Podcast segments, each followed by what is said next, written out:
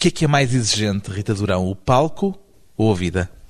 Eu acho que as duas coisas, porque o teatro é uma forma de estar na vida e de viver a vida, e a vida tem que ser vivida, não é? É para isso que ela existe, portanto, acho que são as duas coisas. Depois temos é alturas em que temos aqueles momentos de felicidade muito grandes, tanto na vida como no teatro.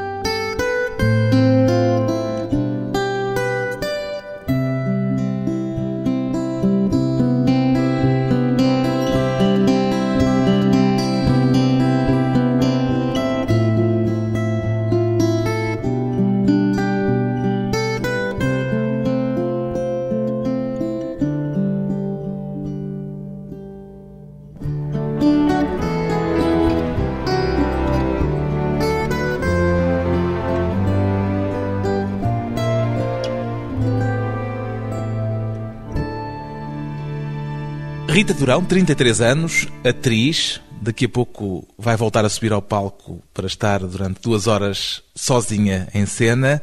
Como é que são normalmente estes seus momentos, Rita Durão, de contagem decrescente? Um bocadinho nervosos às vezes, mas tenho que tentar lutar contra isso, porque a determinada altura são duas horas que me obrigam a entrar numa viagem que se quer com a cabeça solta, mas também com os pés na terra, porque afinal Quer dizer, está-se em frente a um público e tem que se contar uma história. E a ansiedade predomina nestes instantes anteriores, predomina sobre a tranquilidade?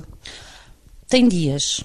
A primeira semana, se calhar, foi um bocadinho mais dura em termos da ansiedade, mas eu própria acho que cheguei a uma determinada altura que comecei a ter que lidar com isso. É preciso encontrar um equilíbrio para gerir o esforço. Porque, por exemplo, se eu não estiver ansiosa, também fico um bocadinho ansiosa por não estar ansiosa, portanto... Porque se sente demasiado descontraída e isso pode ser perigoso? Sim, acho que sim. Acho que pode ser perigoso. É preciso uma certa tensão para sim. entrar no papel e na personagem? Acho que é importante porque... Hum, faz com que uma pessoa esteja também com a cabeça mais alerta e com os sentidos mais despertados e no fundo é quase como afinar um instrumento. Pronto, acho que é isso. Normalmente nesta fase do dia deseja que o tempo passe mais depressa ou que passe mais devagar?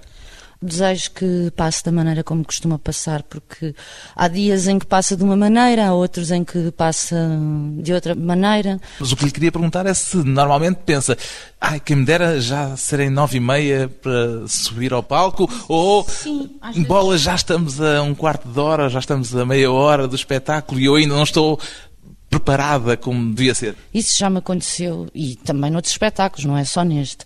Já me aconteceu e é uma sensação um bocadinho desagradável.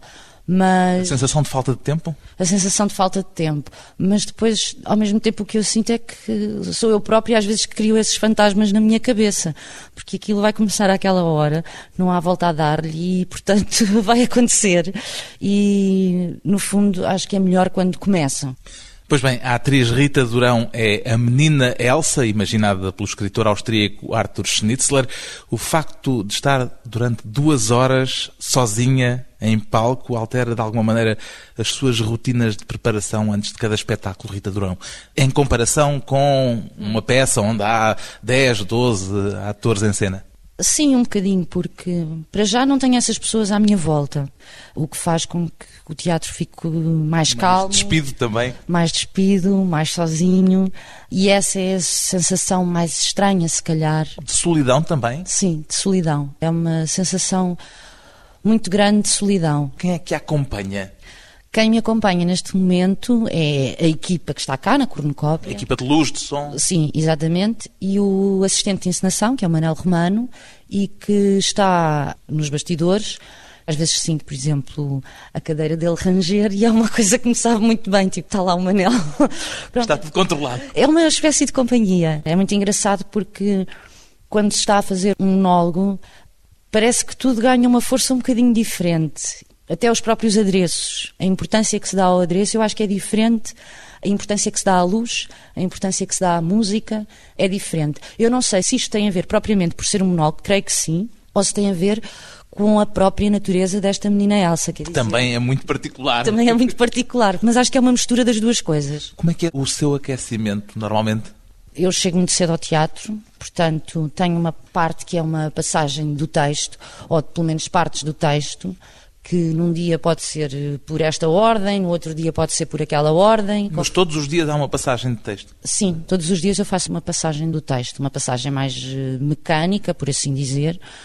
Vou para o espaço, para o palco, vejo se as coisas estão em ordem. Uh... Se os sapatos estão no sítio certo. Exatamente, confiro se está tudo bem, aqueço o corpo, aqueço a voz. Uh... Pode-se falar de aquecimento como no desporto, como para os atletas? Completamente. Quer dizer, eu neste momento acho que sou uma verdadeira atleta. Tirando que fumo uns cigarrinhos, pronto. Tem que se ter uma disciplina. É como um, um atleta. Quanto tempo de retiro e de concentração a sós é que se impõe a si mesma antes de entrar no palco? Eu gosto de estar no teatro entre as seis e meia e as sete. Também já tive dias em que, por exemplo, via às cinco. É conforme eu sinto a necessidade no dia de estar. Mas eu refiro-me àquele momento, momento em que está absolutamente sozinha, sozinha, só consigo. Eu vou tendo esses momentos ao longo desse horário. Vou tendo esses momentos, depois de vez em quando saio desses momentos e faço pausas para falar ou sobre questões do espetáculo ou conferir certas coisas com a equipa técnica. E trivialidades também existem neste período ou é preciso uma existem. concentração que existem. não a disperse? Existem algumas, mas eu sinto quando já não posso ter trivialidades, sinto logo sinto automaticamente que não me está a fazer bem e consigo cortar e isolo-me outra vez se for necessário. Entrar no papel. Sim, entrar na energia que eu sinto que me é necessária para começar. Imagino que uma noite destas não tenha acontecido porque a peça tem sido um sucesso, mas imagino que lhe vinham dizer eh, em cima da hora do espetáculo começar que só tinha três pessoas na sala. Fazia o espetáculo mesmo assim? Eu acho que fazia. Eu acho que fazia. Algum limite mínimo? Por acaso foi uma coisa que ainda não falámos. Não têm precisado, é bom sinal. Não, não temos, exatamente, mas, mas acho que fazia. Acho que fazia e, claro, acho que é sempre, nestas situações, é sempre simpático perguntar ao público se. Quer se ficar quer. numa sala vazia. Exatamente, porque também pode ser um desconforto para as pessoas, pode não ser agradável, as pessoas podem se sentir incomodadas com isso, mas acho que fazia, sim. Por uma questão de concentração e de energia. Há pouco usou a palavra energia, que já está canalizada para aquele, Sim, para aquele momento e que é independente de estar lá gente ou não? Todas as vezes que eu fiz outros espetáculos, e foram poucos, mas que foram cancelados por falta de público ou porque aconteceu qualquer coisa, um pequeno acidente, uma situação qualquer limite em que nessa noite não pode haver espetáculo, é estranho, mas sendo espetáculos, por exemplo, de três horas, imaginemos, ou de duas horas, não interessa. Fica ali um enorme vazio. Fica ali uma coisa que eu podia aproveitar, ou as outras pessoas podíamos aproveitar para ir aqui, ou ir ali, ou ir ao cinema, ou, ou ir ver outro espetáculo, se calhar, ou e fica uma sensação um bocadinho estranha, porque aquilo que deveria acontecer e que está programado para acontecer e aquilo que palpitou durante o dia todo e que vai, por assim dizer, rebentar àquela hora, não acontece. Portanto, é uma sensação um bocadinho estranha. Tipo, o que é que eu estou aqui a fazer? Agora já estou em casa ou estou aqui na rua, de mãos nos bolsos, a ir para casa. O que é que se passa? E depois há outra coisa que é os ensaios, que é um período do processo de trabalho que eu tenho um carinho muito especial e que me dá muito prazer, no fundo são feitos para o encenador, para os outros atores que estão a assistir e que não estão em cena naquele momento, para a cenógrafa, para o desenhador de luz, pronto, para as pessoas. E isso não diminui a intensidade muitas vezes? Não, porque muitas vezes são nesses ensaios que as coisas começam, quer dizer, é nos ensaios mesmo que as coisas começam a acontecer e começam a ser descobertas e a serem postas em prática e, portanto, essa questão, não sei, se o público aceitasse, eu faria. Num monólogo, como é o caso desta menina Elsa, a reação do público durante o próprio espetáculo influencia de algum modo o seu desempenho ou a energia com que se relaciona com o espetáculo? Sim, influencia bastante. E eu sinto uma grande diferença e sinto que eu própria tenho que fazer o, o, esforço de, consoante o que está a acontecer com o público e a relação e a energia que eu também estou a sentir do público, de pôr algum travão a mim própria, equilibrar-me eu num sítio onde eu, acima de tudo, tento preservar o que é o espetáculo. Ou seja, por exemplo, um público que ri mais. Eu tenho que me controlar a mim como atriz e pessoa para não me deixar deslumbrar com isso, porque se calhar depois corro o risco de repente ficar uma coisa muito mais leve. E fora do contexto fora de... que a própria peça exige. Exatamente. A peça que não é peça, a Sim. novela. Vamos falar disso mais adiante. Exatamente. E não tendo a presença da encenadora, eu tento ser dura comigo nessa medida certa. Eu perguntei-lhe isto porque na noite em que eu vim ver o espetáculo, por exemplo, ah, o público começou a aplaudir. Não sei se acontece frequentemente, já aconteceu mais do que uma vez, ou se foi um caso isolado, mas o público começou a aplaudir ainda antes do espetáculo ter terminado. E eu perguntei-me até que ponto isso pode perturbar eh, o desempenho. Foi tem acontecido quase todas as noites. Acho que não aconteceu duas noites. O público de repente pensa que terminou e não pois, terminou ainda. Exatamente. Mas nós já sabíamos que íamos correr este risco. Aquela marcação de luz acaba Aquela por influenciar isso. A marcação de luz é tão forte, acho eu, que as pessoas têm toda a legitimidade de achar que, olha, é o fim, acabou. Mas não é. Depois ainda temos a cena seguinte. E eu, de qualquer maneira, acho que já estava um bocadinho prevenida para isso. Não foi um choque quando aconteceu. E é bom que aconteça ou nem por isso? Quando acontece, acontece. Quando não acontece, ouro sobre azul. Mas não me distrai, porque acho que depois daquele fim, que para mim também é uma espécie de fim, os aplausos, o barulho dos aplausos naquela altura não me desconcentra, até porque é num escuro que acontece e como é num escuro, acho que aquele escuro e eu mudar de posição e saber, pronto, agora é a reta final, não me perturba. Os imponderáveis de um espetáculo que é novo todas as noites. Depois, numa pausa curta, regressamos à conversa com a atriz Rita Durão entre o teatro e o cinema.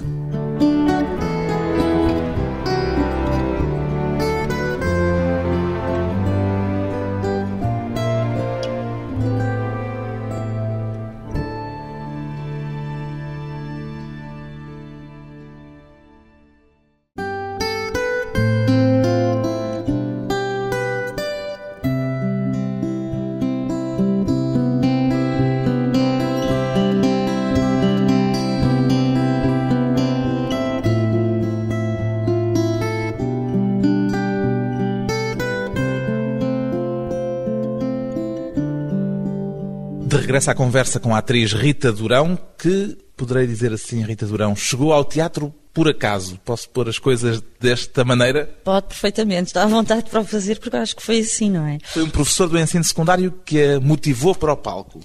Sim, o António Fonseca, foi meu professor de teatro na Escola Secundária de Carnaxide.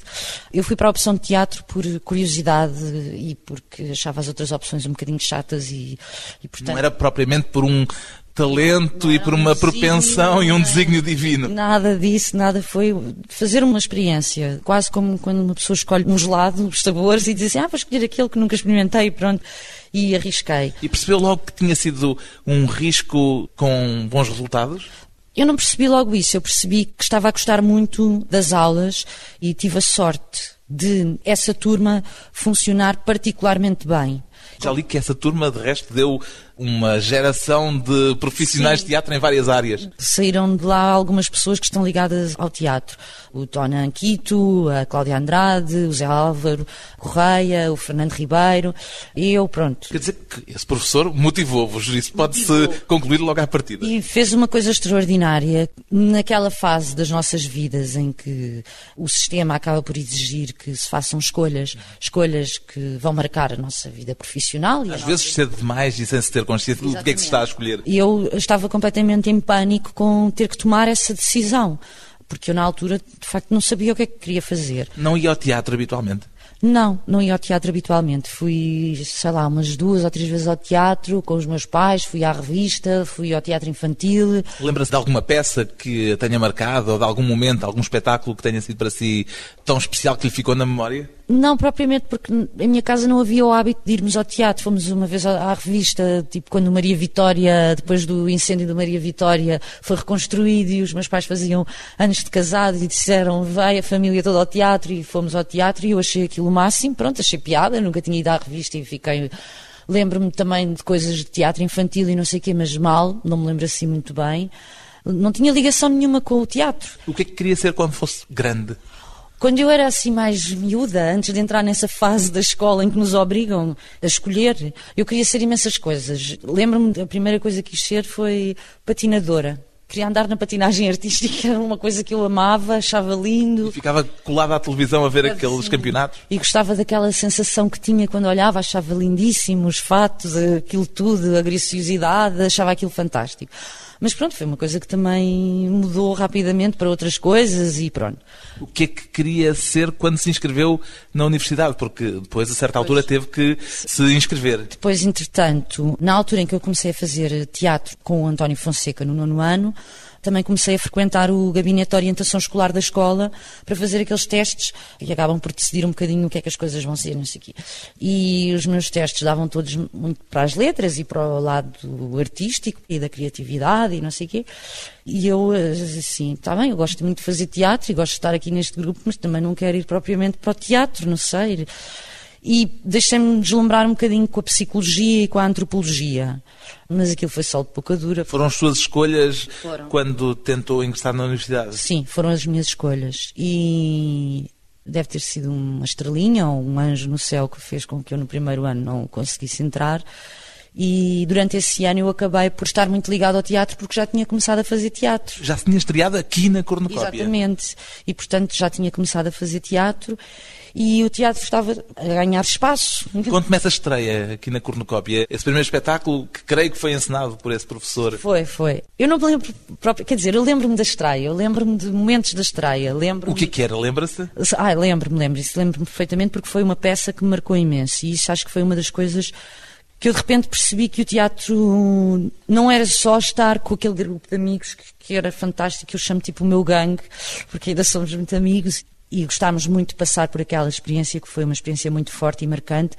Mas à, à medida, por exemplo, eu acho que quando fiz a primeira peça, porque nós fomos para Carnachide para a Sociedade Filarmónica e criámos mesmo o nosso grupo de teatro e acabámos por fazer tudo, desde os cenários, a publicar livros, a fazer traduções. Trabalhávamos, no fundo, quase como uma companhia profissional, mas sem sermos uma companhia profissional. Sem o guito. Exato, e criávamos nós o nosso próprio guito. E vendíamos bolos, eh, organizávamos noites disto, noites daquilo, para termos o nosso dinheiro para as nossas coisas. Pedíamos dinheiro porta a porta, nas lojas todas de Carnachide e isso tudo. Arranjávamos patrocínios, não tínhamos subsídio.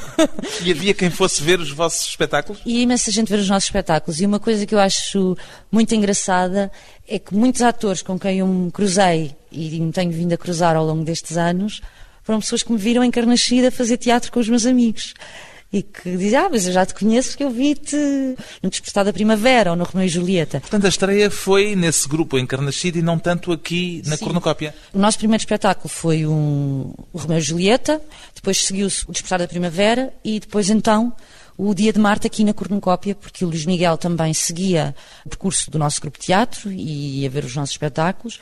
Quer dizer, os críticos iam ver os nossos espetáculos e faziam críticas aos nossos espetáculos e nós na maior. Quer dizer, era uma coisa a sério já. Aquilo era uma coisa a sério, mas para nós nada era a sério ao mesmo tempo que era tudo feito com prazer e depois era ótimo porque íamos em digressão e corríamos o país todo. Mas dizer isso pode parecer que hoje não é com prazer que o faz. Não, é completamente com prazer, só que entretanto as coisas mudam. Naquela altura eu acho que nós não tínhamos noção do que era, quer dizer, e ainda bem que era aquela noção que eu tive naquela altura, porque também acho que foi essa noção tão relacionada com o prazer, com a descoberta, com o empenho, com a vontade de fazer, com o ser importante defender, estar a fazer aquilo perante os professores, às vezes perante os pais, e isso tudo que também nos deu a todos uma maneira de estar e de crescer, fez alguns alicerces. E isso foi muito importante, nomeadamente todas as pessoas daquele grupo e que passaram por isso, ou todas as pessoas que passam por estas experiências tão fortes, depois sejam elas atores ou não, cenógrafos ou não. Isso fica para a vida toda. Fica, e isso sente-se quando estou com outras pessoas que têm profissões completamente diferentes, não é? Quando é que começou a pensar que aquilo poderia ser uma coisa para levar a sério?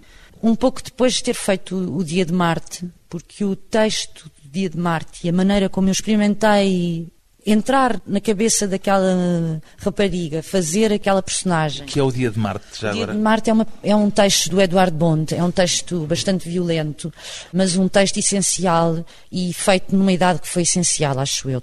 Fiquei muito impressionada com a violência do texto e com a importância do que estava naquele texto. E aí eu percebi que havia mais qualquer coisa que me estava a acontecer. Não percebi muito bem o que era, mas havia. Não era só uma coisa a brincar. Aquilo estava ali mais qualquer coisa que estava a mexer muito comigo e a maneira como eu me relacionava com o texto era uma maneira que me deixava um bocadinho perplexa, sem eu perceber muito bem o que é que se estava a passar comigo.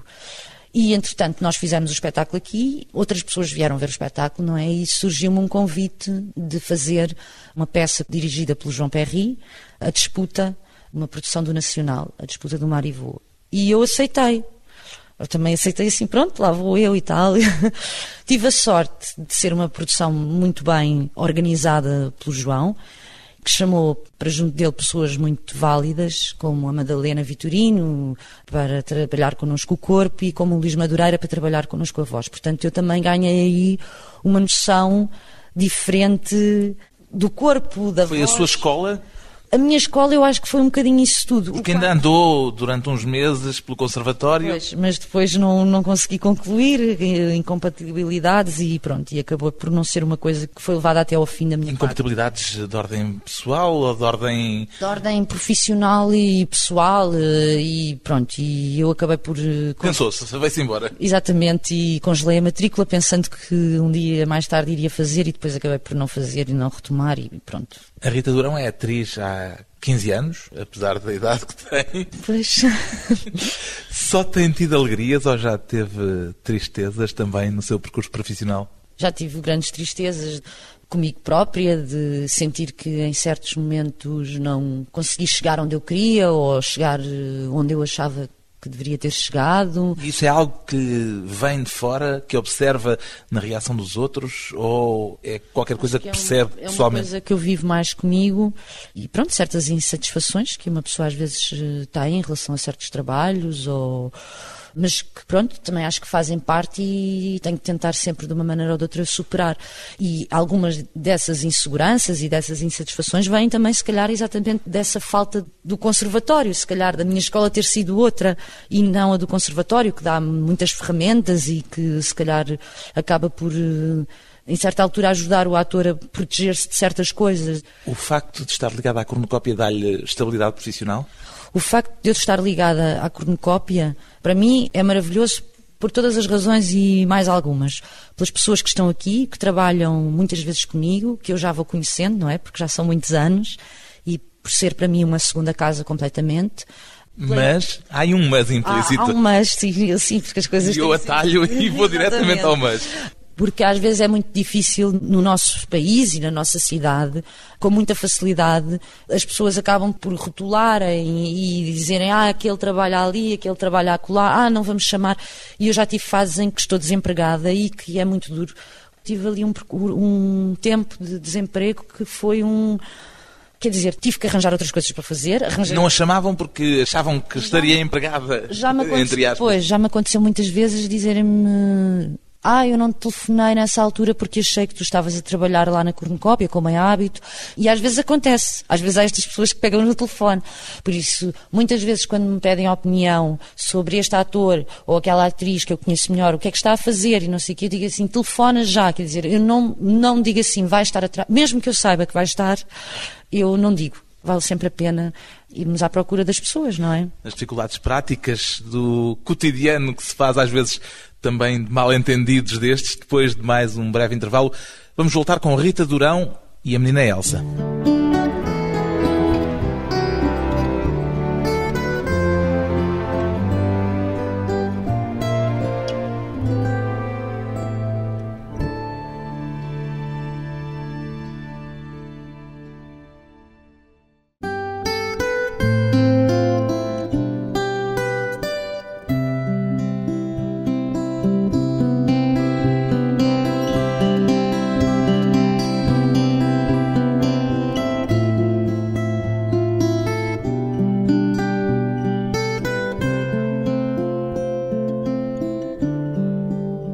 Convidada hoje para a conversa pessoal e transmissível a menina Elsa, ou seja, a atriz Rita Durão. O que é que a levou a imaginar, Rita Durão, esta personagem em palco ao ler a novela do Arthur Schnitzler?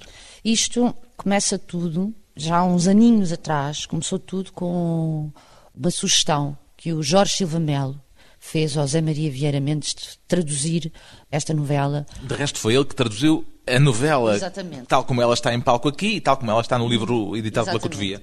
Exatamente. E também acho que acabou por sugerir um bocadinho que seria uma coisa interessante para eu, como atriz, fazer. Eu, Rita Durão. O Jorge Silva Melo é que lhe disse isso. Disse, falou disto ao Zé Maria e passado uns tempos o Zé Maria falou-me disto e um dia chegou ao pé de mim e tinha um esboço de uma tradução feito e concluído, era um esboço ainda, que iria ser trabalhado mais tarde e eu recebi, fiquei muito entusiasmada. O texto motivou-a logo. Sim, sim, muito, muito. Mas foi um projeto que foi sendo posto na, na gaveta, porque depois eu tinha trabalho, o Zé Maria também tinha outros trabalhos e, portanto, fomos adiando. E exatamente nessa altura que eu falei há bocadinho do desemprego, em que fui fazer outras coisas, como restauro de móveis e tal, a terminar. Andou no restauro dos móveis. Sim, sim. Mas porque tinha necessidade de ganhar a vida? não propriamente ganhar a vida, porque aquilo também não me estava a dar muito dinheiro, porque eu estava lá como aprendiz e era um grande amigo meu que me aceitou no ateliê dele e me recebeu e ensinou-me imensas coisas e foi uma maneira de eu também me ocupar, fazer eh, uma coisa que eu sempre tive curiosidade de fazer e aprender um pouco sobre isso e, portanto, poder eu hoje safar-me em certas situações. Mas, para além de ter a disciplina de ir ao ateliê com regularidade, também andava assim umas arrumações em minha casa, por assim dizer. Isto agora falando aqui da vidinha da Rita Durão, assim descaradamente na rádio, pronto. E vem, numa dessas arrumações, Chega ao livro. não, chegou-me o esboço outra vez às mãos e eu disse: calma lá, isto, em vez de uma pessoa estar aqui com estes períodos de desemprego, tenho que me atirar a isto, se calhar agora a altura é certa. E falei com o Zé Maria. Vamos tentar fazer isto. E o Zé Maria ficou entusiasmado e a ideia era pedir um subsídio pontual e fazer a peça. Ah, mas O que a motivou, antes de mais, foi o desafio técnico ou houve uma identificação com aquela personagem? Quer dizer, eu acho que houve, por um lado, há uma certa. A questão da identificação é, é sempre um bocadinho dúbia, porque a identificação também não é assim tão fácil de. É uma coisa mais de, de- quase de pele, não é? De uma pessoa sentir. Porquê é que eu gosto tanto? Porquê é que, eu, porquê é que me fascina tanto a maneira como esta rapariga pensa? No Gosta da menina Elsa, para pôr a coisa assim Ai. de uma forma um bocadinho prosaica? gosto imenso dela. Apesar daquele ar inicial um bocadinho fútil, um bocadinho, Sim, sim. dir-se se calhar um bocadinho tonto, não é? Sim, um bocadinho pateta mesmo. Gosto imenso, porque acho que a vida tem muito destas coisas, não é? E esta menina Elsa prova muito isso, que sobre uma aparência de uma determinada... Leviandade. Exatamente, ou ser superficial, ou isso tantas vezes que nos acontece cruzarmos-nos ou vermos situações que aparentemente são uma coisa que nós não damos assim, até acabamos por nem respeitar, não é não respeitar, mas pomos um bocadinho logo à beira do prato, por assim dizer, e de repente aquilo pode ser uma revelação, isso faz com que cada pessoa tenha o, o seu brilho próprio, não é? Há alguma passagem do texto que lhe seja particularmente difícil? Não, Quando há pouco me falou da passagem regular de pedaços do texto antes de começar um espetáculo, há alguma que apareça recorrentemente? Não, eu acho que uma das coisas que me leva a fazer e a ter esta disciplina também de passar o texto é porque, quer dizer, duas horas de texto é bastante texto. E eu, muito perto da estreia, ainda não conseguia ter o texto todo Memorizado. todo memorizado na minha cabeça e muitas vezes, como o texto é muito repetitivo em, em temas, às vezes eu baralhava-me, como a própria da menina Elsa, baralhava-me. E aquilo de repente ficava um turbilhão na minha cabeça e eu a pensar assim, meu Deus, eu vou estrear isto e, e sei lá o que é que me vai acontecer. E daí um certo pânico durante os ensaios e durante o período de ensaios e durante o próprio espetáculo também, os primeiros, de me esquecer. Hoje em dia, eu já tenho aquela coisa que é, eu até acho que até me posso esquecer. Mas o texto está lá Mas eu vou impresso. arranjar, vou arranjar uma maneira de dar a volta e vou levar aquilo para a frente de certeza, porque, porque não, há, não há como. Não há Já como. o tem interiorizado, é isso? Sim, acho que sim, acho que mesmo que tenha um problema qualquer, uma branca, ui, ui, ui, não quero estar a falar disto agora, mas pronto, acho que sou capaz de dar a, a volta à questão. Quer dizer que já é verdadeiramente a menina Elsa naquelas duas horas que está em palco. Eu tento. Tem conhecimento de que esta novela da Schnitzler alguma vez tenha sido posta em palco ou será a primeira vez que Não. se faz assim? Foi, foi posta em palco e acho que até já foi posta em palco sob a forma de monólogo, mas não é uma opção que quer dizer que se faça muitas vezes. Eu só soube de uma na América, não sei bem onde. Sei que foi muitas vezes, por exemplo, adaptado para televisão e para teatro também, mas a, a colocar todos os personagens em cena. O que, As pronto, vozes do monólogo que a menina Elsa Exatamente. faz consigo em Exatamente. palco podem depois desdobrar-se e E pôr outras figuras. Sim, não é? portanto era um elenco com muito mais eh, pessoas, não é?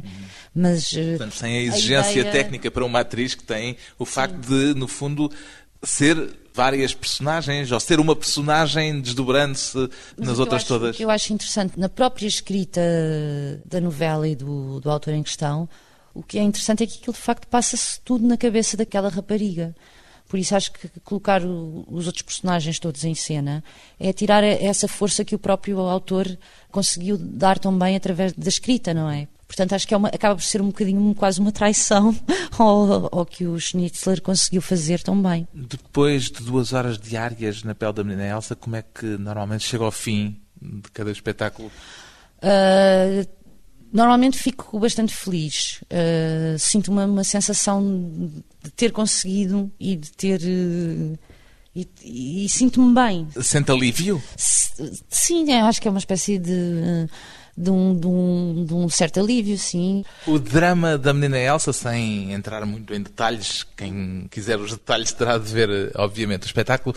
O drama da menina Elsa tem alguma coisa a ver com o drama por que passam, por vezes, atores e atrizes ao terem de avaliar se despirem-se, mesmo que em sentido figurado, claro. Se despirem-se em público, se justifica ou não, se vale a pena ou não, ou se pelo contrário é apenas uma forma de se tornarem objeto. Eu acho que o drama da menina Elsa, a situação de dilema é uma situação experimentada por todos nós na nossa vida em várias eh, circunstâncias. O que se passa com esta menina Elsa é que tem uma capacidade ótima ou apurada, sabe-se lá porquê, de criar também o seu próprio caminho. Mesmo quando o caminho já está cheio de condicionantes. E isso é uma coisa que eu admiro particularmente. Mas aqui o dilema é o dilema entre entregar-se e expor-se. E por isso é que eu pensei numa profissão que Como? é a profissão de exposição, que é a sua, entre expor-se totalmente ou não se expor e até que ponto, ou em que momento é que isso passa a ser deixar-se tornar objeto, Eu digamos acho- assim. Eu acho que uma pessoa que faz aquilo que eu faço, não é? As pessoas do teatro sabem que a exposição tem que acontecer. Mas há de haver uma fronteira qualquer, algures, não é? Ah, mas essa fronteira muda consoante as peças, muda consoante o grupo com que se trabalha, muda consoante a fase em que nós estamos. Eu, se calhar, depois deste trabalho, o meu tipo de exposição, se calhar, será outro, ou poderá vir a influenciar. Maior ou menor? Não sei, isso teremos que ver. Mas acho que influencia. E a própria vivência da pessoa e a vivência pessoal e a vivência do seu trabalho, acho que influencia muito isso. Mas eu, mesmo para mim, por exemplo, que sou uma pessoa com, posso dizer isto, com muitos pudores e com um lado tímido, um bocadinho presente, eu sei que tenho que jogar com isso. Tenho que aceitar que isso existe em mim e depois ver o que é que eu posso fazer em relação Tirar a isso. o melhor partido possível e Os disso. meus limites. E pronto, e a verdade é que os furo completamente os limites e ultrapasso, porque às vezes eu pergunto, mas o que é que eu estou a fazer? Quer dizer, eu com esta minha estrutura, porque é que eu vim aqui parar, por assim dizer? Isso é o que pergunta a menina Elsa. Exatamente. Mas pronto, mas faz parte, porque também, no fundo, é isto que eu faço e não estou a fazer outra coisa, e é isto que eu tenho vindo a fazer. Portanto, a exposição existe na minha profissão e eu tento lidar com ela da maneira mais franca que possa. Alguma vez fez televisão? Sim, e atualmente estou a fazer gravações. Telenovela? Telenovela nunca fiz. Agora, neste momento estou a fazer eh, gravações para a série Conta-me Como Foi e pronto, e estou a gostar muito. Que exigência é que põe naquilo que faz, Rita Durão? Muita. Quer dizer, o que é que pede a si própria antes de cada trabalho específico? peço que seja honesta, que corra tudo bem e que eu acho sempre que depende de mim e depende das pessoas que estão comigo também, mas tento sempre comigo, ser franca e tentar perceber onde é que eu estou a ser mais eh, medricas, onde é que eu estou, se calhar, a, a ser mais. A tentar ter tudo muito seguro ou tudo muito. E pronto, e, e tento gerir os meus próprios defeitos e as minhas virtudes também, já agora, para que corra tudo bem. Vai ter saudades da menina Elsa quando deixar de a fazer todas as noites? Acho que sim. Acho que sim. Uma das coisas que me descansa de alguma maneira é saber que este espetáculo vai entrar em digressão e descansa-me de uma determinada maneira. Vai continuar a acompanhá-la? Vou, vou, continuar a acompanhá-la, porque já me custa um bocadinho saber que há uma parte que vai acabar agora. Portanto, não estou a contar as folhas no calendário. Não estou de todo. Uma atriz em estado de graça com a sua personagem. Rita Durão é a menina Elsa, de Arthur Schnitzler, no Teatro da Cornucópia.